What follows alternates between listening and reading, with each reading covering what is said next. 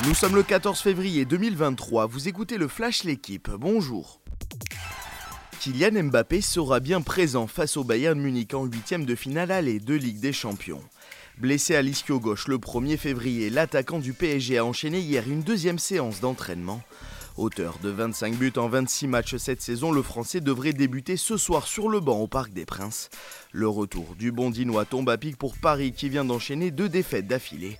La dynamique est tout autre côté bavarois où les joueurs de Julian Nagelsmann n'ont plus perdu depuis le 17 septembre dernier. Une série d'invincibilité à laquelle n'est pas étranger Dayo Upamecano.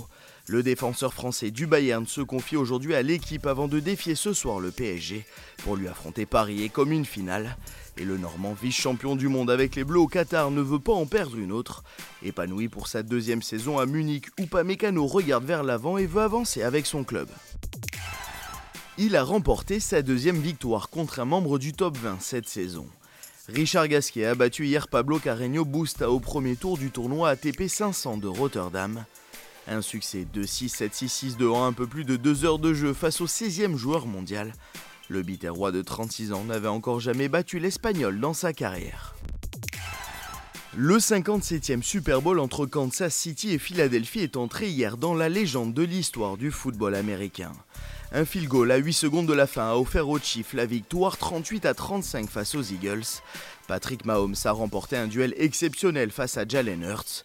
Le quarterback décroche sa deuxième couronne, la troisième de l'histoire de sa franchise. À 27 ans, il est devenu le septième joueur à réussir en une saison le triplé Super Bowl, MVP de la NFL et MVP du Super Bowl. Merci d'avoir suivi le Flash l'équipe. Bonne journée.